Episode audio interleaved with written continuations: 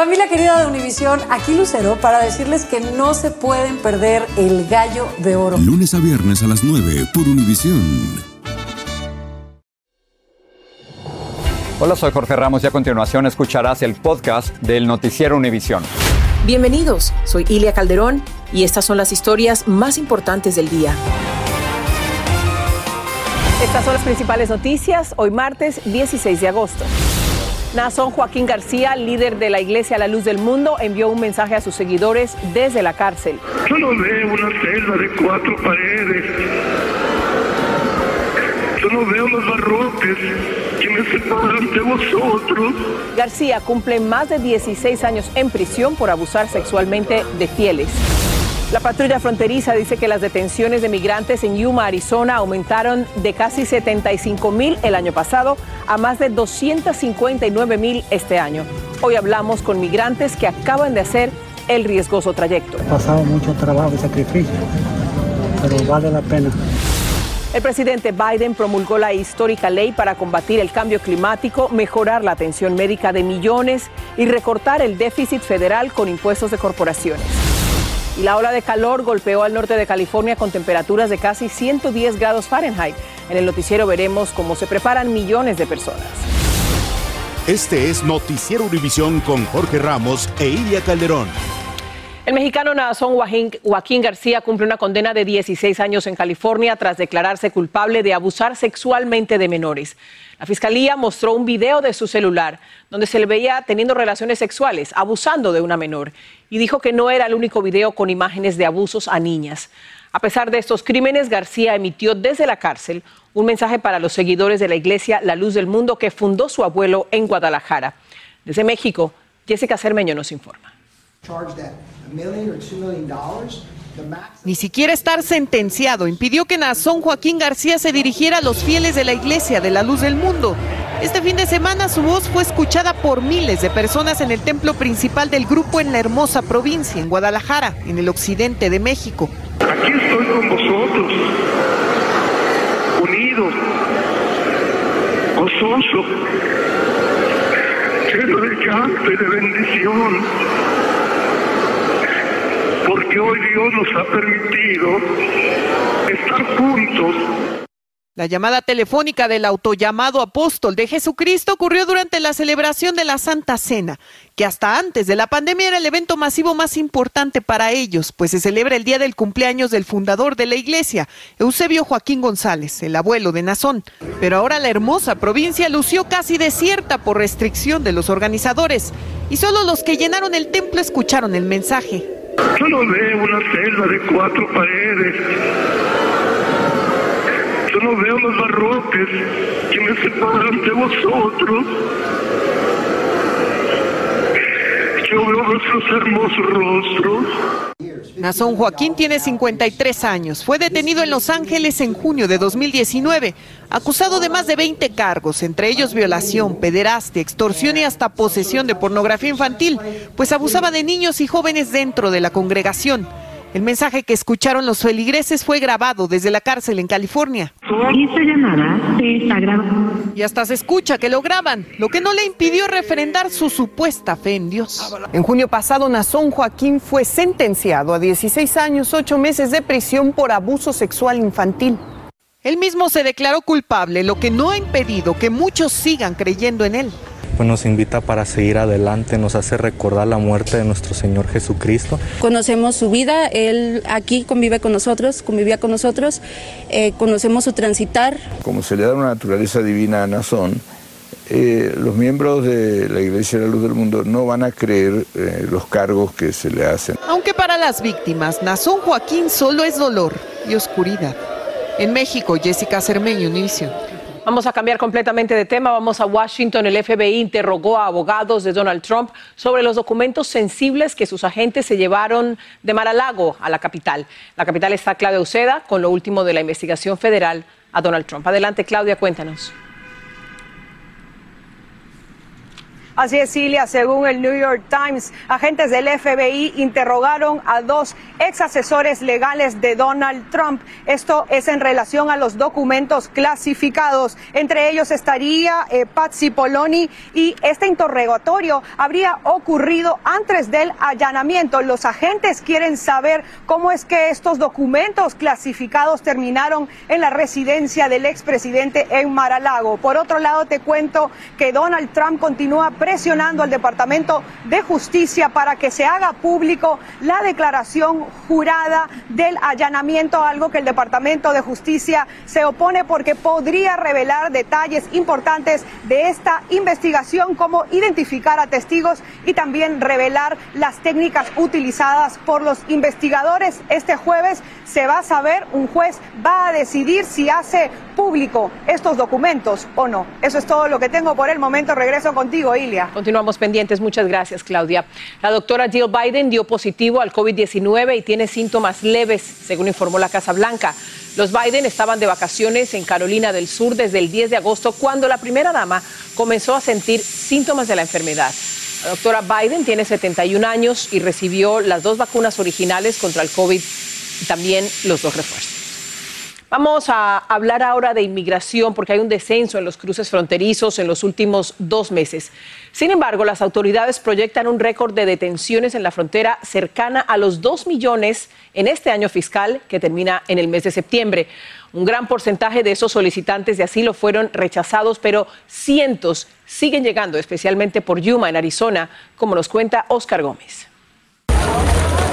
La frontera de Yuma se está convirtiendo en el lugar más popular para cruzar de forma irregular, según reporta la Oficina de Aduanas y Protección Fronteriza CBP por sus siglas en inglés. De 74.806 detenciones el año pasado, a esta fecha se ha disparado a 259.895, lo que representa un incremento del 246%. Obviamente hacen demasiadas preguntas, muchas veces no sabes si de pronto en una de esas te vas a quebrar te van a devolver en cualquier momento. A pesar de que el CBP dice que disminuyeron el 6% las detenciones el mes pasado, en Yuma la situación ha empeorado. Las autoridades dicen que por aquí cruzan hasta mil personas de todas las edades. Aquí encontramos a Mauri, un cubano que sufre de Parkinson. He pasado mucho trabajo y sacrificio, pero vale la pena. Ahora voy a poner acá en la Con dificultad camina con la esperanza de que inmigración se lo lleve pronto, pero tuvo que esperar varias horas hasta que finalmente lo subieron en un autobús. Rafaela, 75 años, y su nieto salieron de Venezuela hace siete meses atrás. Hoy finalmente cruzaron la frontera de Arizona. Trabajar para un mejor futuro para, para, el nie- para los nietos. ¿Usted quiere trabajar? Pues si da la oportunidad, trabajo.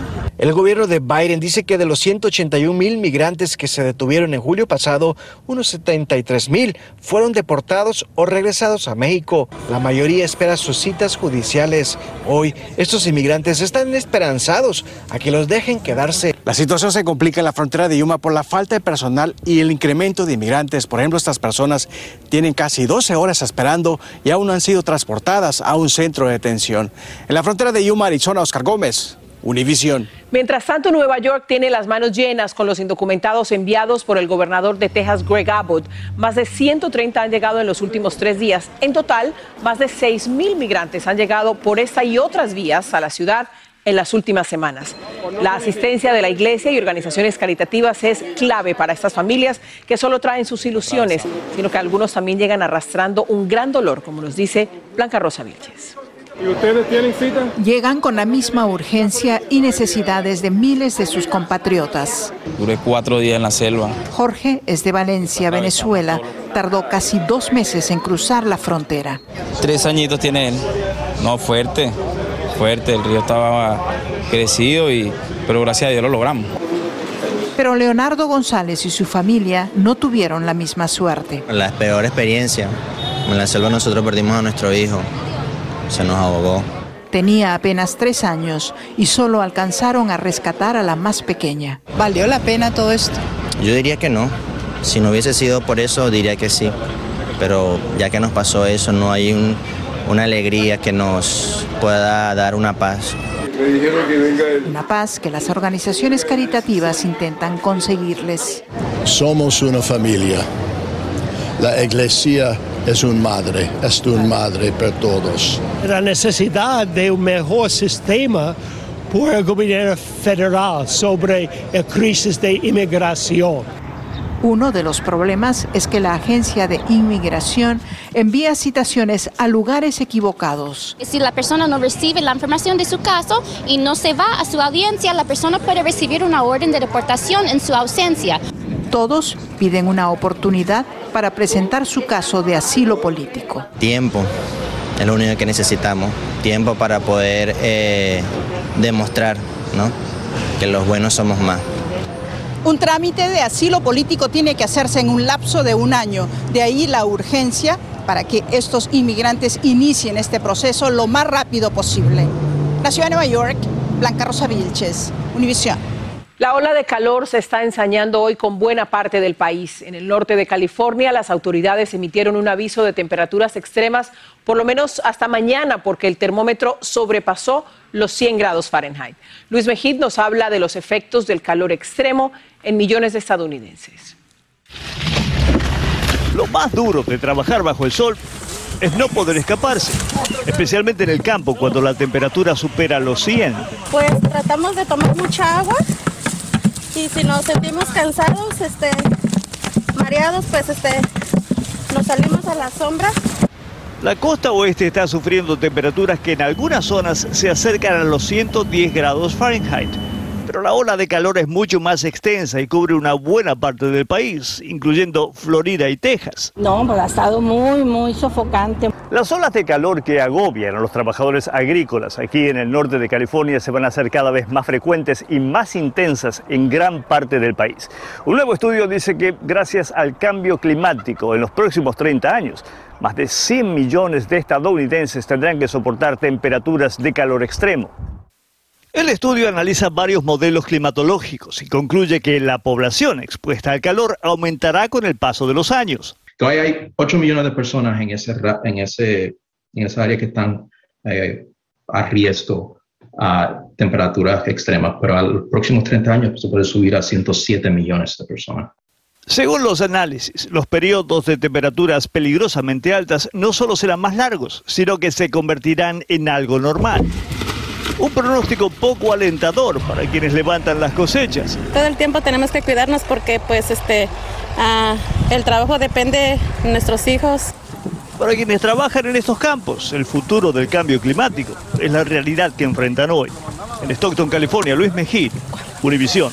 Autoridades federales anunciaron que por segundo año consecutivo los estados de Arizona y Nevada, que dependen del agua del río Colorado, enfrentarán recortes en la cantidad de agua que podrán extraer de allí, esto debido a la sequía extrema que sufre el oeste del país. En breve, el presidente Biden firmó la ley que destina la mayor inversión federal de la historia para combatir el cambio climático y aumentar la ayuda médica. American Airlines tiene un anuncio que podría complicar los planes de quienes piensan viajar con la aerolínea dentro del país en el mes de noviembre. Los pacientes con problemas de audición ya no tendrán tantas complicaciones para poder comprar audífonos.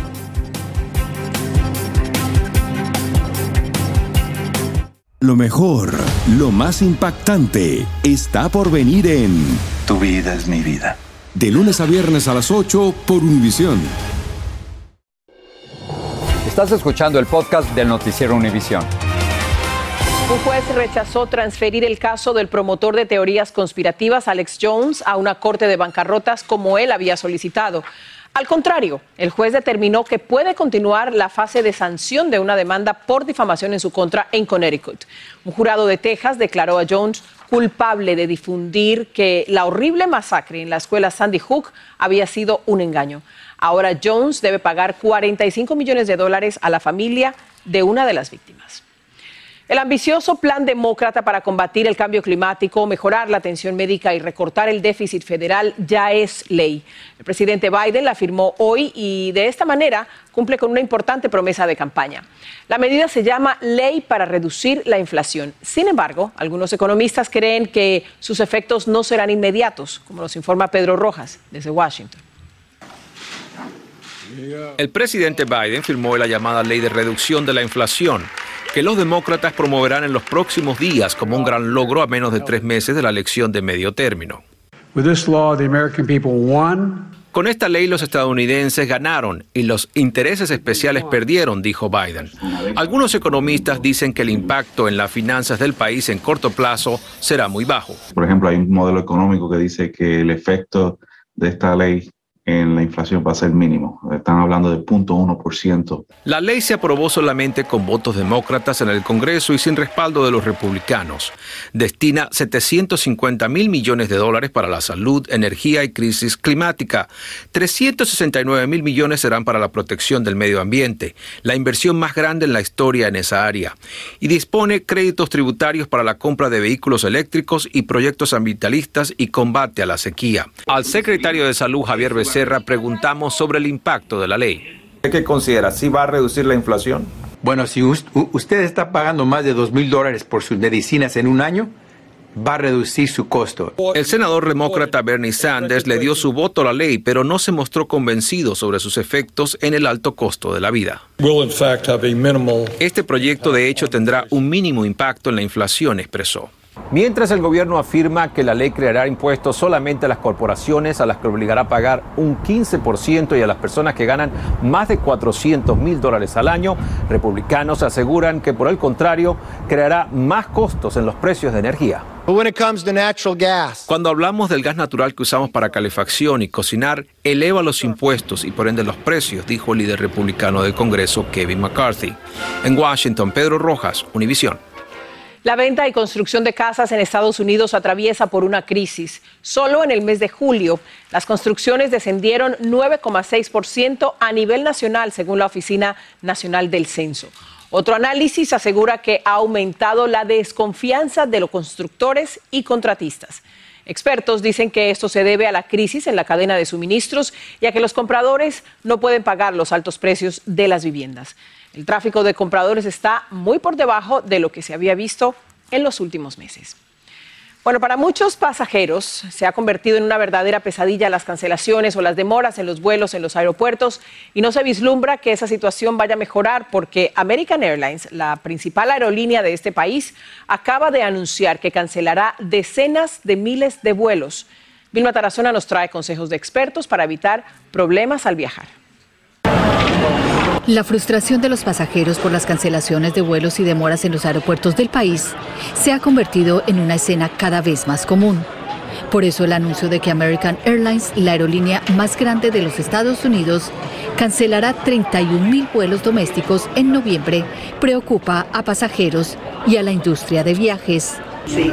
Olga Ramudo es presidenta de una agencia de viajes y dice que aunque la demanda de vuelos ha aumentado considerablemente después del pico de la pandemia, las aerolíneas y aeropuertos tienen problemas por la falta de trabajadores. Las aerolíneas tienen que cortar vuelos porque eh, están pasando trabajo en mantener la ruta con el personal que tienen. Eh, no hay pilotos, no hay, entonces están pasando y para no afectar el servicio aún más tienen que hacer esto. American Airlines dijo a través de un comunicado que estos ajustes están de acuerdo con nuestra estrategia de planeación de los horarios a lo largo del año. Para los pasajeros, estos cambios que American Airlines llama ajustes podrían tener un gran impacto en la forma como viajan. Tengo un hijo en otro estado y me preocupa bastante. Y los vuelos se han encarecido debido a esa cancelación. Bien. Preocupa, claro que sí, porque te puede destrozar los planes. Ramudo dice que es muy probable que otras aerolíneas tomen medidas similares. Aconseja a aquellos que están planeando viajar durante la temporada alta tomar acción desde ahora. Mientras menos disponibilidad haya, más altas son las tarifas. Entonces, eh, la recomendación cuando se sepa que se va a viajar, compren los boletos lo antes posible, especialmente en épocas feriadas, épocas de acción de gracias, épocas de navidades, de Año Nuevo. En Miami, Florida, Vilma Tarazona, Univisión. La Fuerza Aérea de los Estados Unidos aprobó hoy, hoy desde la costa de California un misil de largo alcance con capacidad nuclear. Se trata de el Minuteman III, un misil balístico intercontinental sin armas. El Comando de Ataque Global de la Fuerza Aérea dijo que el misil viajó más de 4.000 millas a un campo de pruebas cerca de las Islas Marshall. El líder ruso Vladimir Putin acusó a Estados Unidos de desestabilizar al mundo y de extender la guerra de Ucrania. Hizo la acusación en un mensaje grabado para una conferencia sobre seguridad nacional celebrada en Moscú y señaló que Washington también está encendiendo las tensiones entre China y Taiwán. Les contaba León que esta noche en el noticiero eh, edición nocturna van a hablar sobre las elecciones primarias en Wyoming con la representante Liz Cheney, hija del ex vicepresidente Dick Cheney. Ella ha sido una de las voces más críticas en el Congreso contra Donald Trump y el expresidente ha querido vengarse dándole todo su apoyo a la candidata rival de Cheney. Y también una historia muy difícil de olvidar. Amalia y Jesús iban a ser deportados después de que notarios sin escrúpulos sometieron para ellos una aplicación de asilo político, pero era fraudulenta. Sus hijas eran ciudadanas estadounidenses y ellos acudieron a Chirla, la coalición pro derechos humanos del migrante. Esta noche en la edición nocturna les van a decir cómo ocurrió y cómo terminó su caso. Sigue este podcast en las redes sociales de Univision Noticias y déjanos tus comentarios. Finalmente, el gobierno escuchó los reclamos de millones de pacientes con problemas de audición. Aprobó la venta de audífonos sin necesidad de receta ni exámenes médicos, eliminando una gran complicación para personas con esa condición. La medida se concretó tras años de presión de pacientes y médicos para facilitar la compra de estos dispositivos para ciertos casos de sordera. Marlene Guzmán nos amplía. A veces los niños andan jugando no, no escucho. Este entrenador de béisbol, al igual que unos 30 millones de estadounidenses que padecen de una pérdida de audición de leve a moderada, muy pronto se ahorrarán la cita con el especialista y la evaluación auditiva a la hora de adquirir aparatos que les permitan oír mejor. Me salían en mil, mil y feria. Pues está muy difícil para mí que yo vivo el día, pues no, no, pues, no me alcanza para comprar. Obtener estos dispositivos sin receta médica en farmacias, tiendas o internet será posible bajo una nueva categoría de venta libre regulada por la Administración de Alimentos y Medicamentos. Este mandato histórico permitirá que más personas obtengan estos dispositivos más seguros, eficaces, pero sobre todo más baratos. Y es que actualmente uno de cada cinco que realmente los necesita los utiliza. Acción que le dará un respiro a los bolsillos de este residente de Texas sin seguro médico, que ya ha gastado unos 600 dólares en amplificadores que terminan fallando. La necesidad de nosotros, pues lo económico, pues nos vamos a eso. El gasto es tanto que personas de Houston, Miami y otras ciudades viajan a clínicas auditivas en Reynosa, México. Nos han llegado pacientes que han adquirido este, ambos aparatos auditivos hasta por 5 mil dólares. Aunque especialistas en audiología no ven este cambio con total agrado, pues dicen el paciente no tendría un diagnóstico personalizado ni el tratamiento adecuado. Sin una receta o sin una guía de un profesional, los vayas a tener al alcance de las manos, va a venir a traer muchos problemas. Personas como el señor Quintero deberán esperar hasta mediados de octubre para comprarlos sin tanta restricción. ir a comprar sin receta nos va a ayudar mucho. En McAllen, Texas, Marlene Guzmán, Univision. Para terminar, la Academia de Artes y Ciencias Cinematográficas se disculpó formalmente con la actriz Sasheen Littlefeather por el maltrato que sufrió en la entrega del Oscar en 1973. Ella fue abucheada al subir al escenario para rechazar el Oscar concedido a Marlon Brando por su papel en El Padrino. Brandon le había pedido que lo hiciera en su nombre para protestar por la discriminación de Hollywood contra los actores nativoamericanos. Esto solo es el principio. Porque lo mejor. Esto no se va a quedar así. Lo más impactante. ¿Por qué? Soy tu madre. Esta mujer me robó. Por favor, abre tus ojos. Está por venir en. ¡Pablo! ¿Entendiste? Tu vida es mi vida. De lunes a viernes a las 8 por Univisión. Y eso sí que amerita un brindis, ¿no crees?